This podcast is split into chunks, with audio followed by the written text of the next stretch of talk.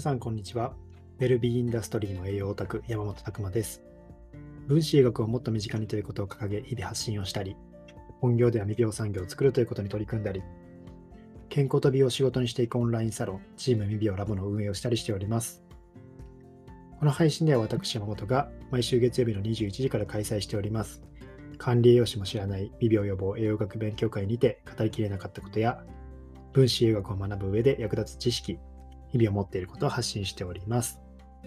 というわけでですね、本日のテーマは、自覚症状は奥深いというお話というテーマで、えー、お話ししたいと思います。先に告知の方させてください。まあ、今週木曜日ですね、9月30日木曜日の21時からニビオラボセミナー、第35回ニビオラボセミナーというのを開催いたします。まあ、こちら、まあ、セミナーというか勉強会という形で、えー、オンラインサロンの中にですね、月2回あるイベントになるんですけども、まあ、こちらでは日頃無料の勉強会では語りきれないような、ちょっとマニアックな分子栄学のお話というのを僕の方からさせていただいたり、あとはですね、チーム未病コースという健康と美を仕事にしていくっていうコース、まあ、こちらで、えー、実際活動されております方々のお話っていうところもある、まあ、非常に満足度の高い勉強会になっております。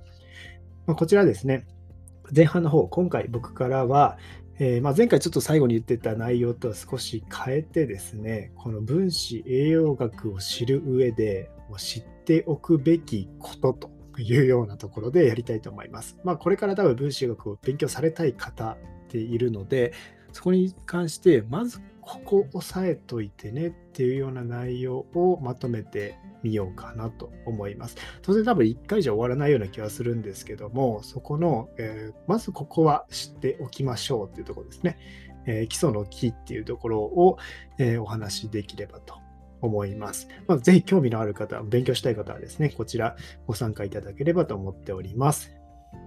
で、後半の方はですね、今回は、えー、平津さんという方ですね。こちら、あの、えー、建築会社の社長さんでもあるんですよね。あと、ウッドライフナビゲーターっていうところを掲げて活動されてたりもするんですけども、木の家ですね。まあ、実はこのポッドキャストでもかなり初期の方にですね、えー、こう住宅について語ったことがあるんですけども、まあ、そこで、えー、まあ、木の家ってところ僕も見に行かせていただいて、まあ、非常にこう感激したわけなんですけども、まあ、そういったところでですね、えー、実際やられております方の、えー、お話も聞けるというところですね。じゃあ住宅と健康って、まあ、衣食住っていうところを言いますけども、やっぱりこう重要なんですよね。それだけ、えウェイトを占めているもの、皆さんも言えないと大変ですよね。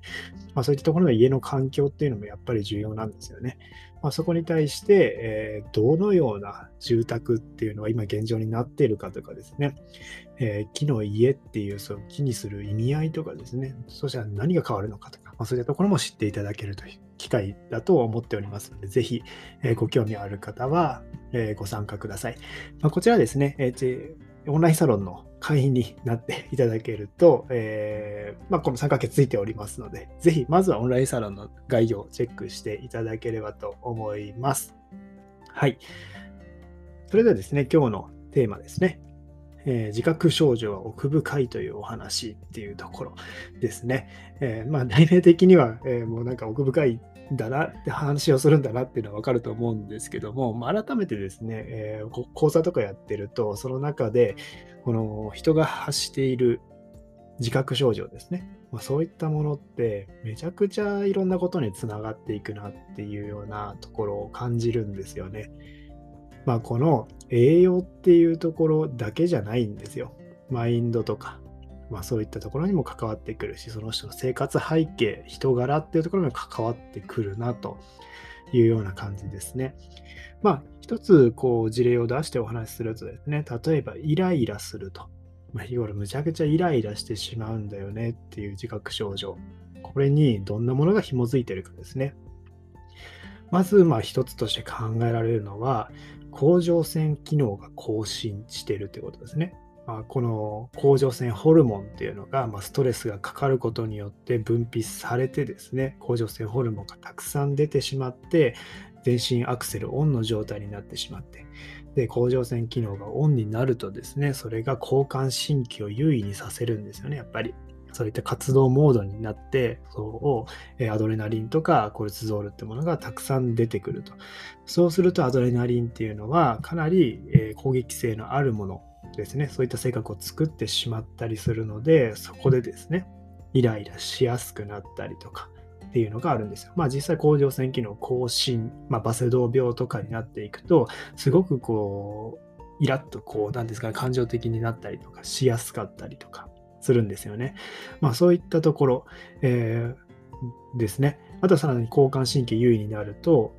まあ、胃酸が低下するわけですよね。まあ、これかなり強い交感神経なので、胃酸とか腸内環境、この分泌点が低下してしまって、え、その状態になってくると、腸内環境まで悪化していってしまって、じゃあビタミン、ミネラルっていうのが体の中に入っていきにくくなって、そうするとエネルギーがうまく作れなくなって、タンパク質とかもうまく使えなくなって不調につながっていく、様々他の、えー、そういった自覚症状にもつながっていくっていうところだったりしますよね。えー、まあ、こういったところが、さまざ、まこう張り巡らされてるんですよね。えー、そういったも面白いですし、あとは甲状腺機能更新がなぜなるかってとこですね。そこも派生していくとですね、マインドの部分につながるんですけども、やっぱり自分を追い込む方なんですよね。すごく自分にプレッシャーかけて、えー、こうこれじゃダメだ、これじゃダメだっていう感じで、ストイックにやると。ストイックにやってしまうと、知らない間にですね、こう、甲状腺に負荷をかけてっていうところですね、えー、なっていって、その代謝モードが交感神経優位にさせてしまうんですよね。まあ、そういったところで特にスポーツ選手とか多いですね。えー、あとは経営者の方とか管理職の方とか、この傾向結構出る方多いんですけども、甲状腺にやっぱり負荷をかけて、まあ、特に男性ですね、さらにこうプレッシャーをどんどんかけてかけて、そのプレッシャーで私生きてますという方ですね。まあ、こういったところも一つですね、様々なものにつながっていってしまうってところですね。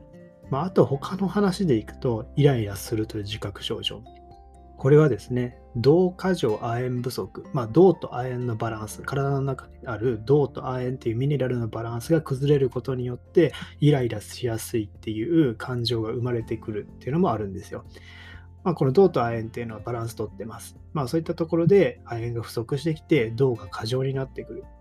とかですね、そうなってくるとイライラするんですよね。例えば、えー、まあ、体の中で銅を運んでるのは銅とタンパク質がくっついてセルロプラスミンという形になるんですけども例えば女性の生理中とかってセルロプラスミンのこの分量が増えるんですよね。で相対的に銅が過剰になりやすい。そういう時に亜鉛不足があるとさらにですねそういった PMS の症状とか強くなったりとかですねイライラしやすいすごく感情的になってしまう。そういったものが出てくるわけです。じゃあこの銅過剰亜鉛不足になってイライラしている場合だと、じゃあ亜鉛が不足してるわけですよね。これがどんどんさらに拍車かかってきて亜鉛が不足していくとですね、肌荒れ、まあ、とか起こってくるわけですよ。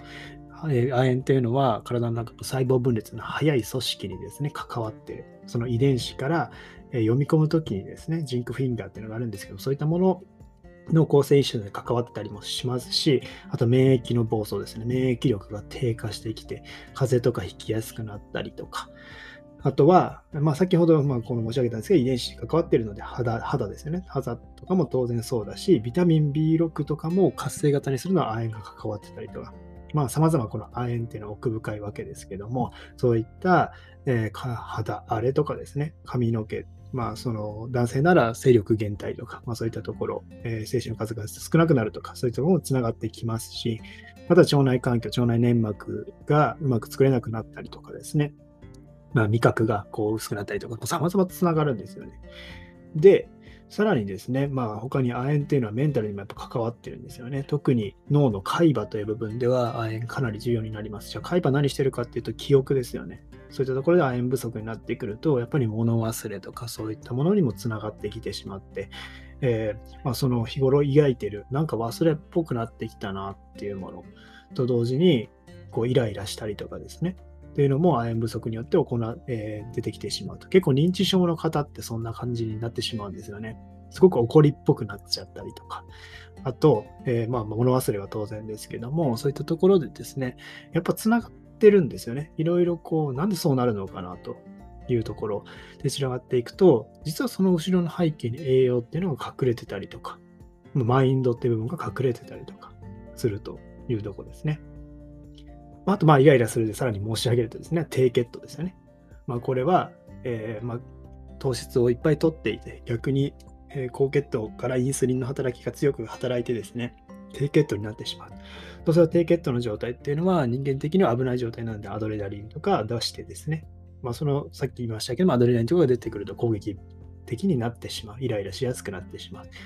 まあ、この犯罪者の方に低血糖の方多いっていうのは結構これは有名な話だったりするんですけどもやっぱり糖質過剰まあ、そういったところで低血糖が起こってしまう。じゃあ糖質をたくさん食べてる生活ってどうなるかっていうとですね、炎症も起こしやすいし、あとはマグネシウムとかですね、当然糖質をエネルギーにしていくときにガンガン消耗されます。じゃあマグネシウムが不足していくとどうなるか、足がつったりとかですね、不整脈、高血圧とかですね、あと睡眠、寝つきが悪くなったりとかするわけですよね。だから最近なんかこう寝つきが悪いなと、なかなか寝れないなっていう時、えー、糖質を多く取ってないかとかもそうですし、すごくイライラしやすくもなってるんじゃないかなと思います。まあ、そういったところでもう様々この感情とかですね、えー、っていうものだったりとか、えー、がつながってくるんですよ。いろんな栄養素をハブになってると思います。まあ、栄養素の整理されて幅広いので一概に言えないですけども、まあ、こうなってくるとイライラだけじゃないんですよね。やっぱりイライラするっていうのは他のものとつながってくるというところですね。まあ、そういったものが、えー、あるかなと思います。まあ本当に考えるところはたくさんありまして、まあ、さっき言ってた甲状腺機能の更新もそうですけど、そういったところになりやすい性格、まあこの考え方っていうのも当然あります。プレッシャーを背負ってしまうとかですね。じゃあさらに考えていかないといけないのは、なんでこの人はプレッシャーを背負わないといけなくなっちゃったのかっていうところですね。まあ講座とかではそういったところまで、え考察していくんですけども、まあ、このたかが、こう、難問の質問っていうところのはいへの組み合わせですけど、その裏にはすごくその人の人柄とか、えー、生活習慣とか隠れてるなっていうところですね。まあ、僕もこの分子栄養学というものに出会って、あ、こんな使い方ができるのかというとこですね。感情関わってるし、それが表面化してきて自覚症状関わってるし、えー、ささらに言えばその人の今まで生活してきた背景がここから読み取れるぞみたいなことが分かってきたわけです。まあ、そういったところをですね、えー、ウェルビーチェックっていう新しいチェック、えー、にもこう要素として入ってまして、えーまあ、そこを使える方っていうのを今後育成していくんですけども、まあ、そういったちょっと大きな変化も最近ありますので、ぜひあの公式 LINE とかですね、リンクの方から飛べますので、チェックいただければと思います。まあ、非常に奥深いというお話ですね。自覚症状奥深いというお話で、今日はお送りいたしました。はい。皆さんのイン、えー、日々のインプット、アウトプットを応援しております。ウェルビーインダストリーの栄養オタク、山本拓馬でした。またね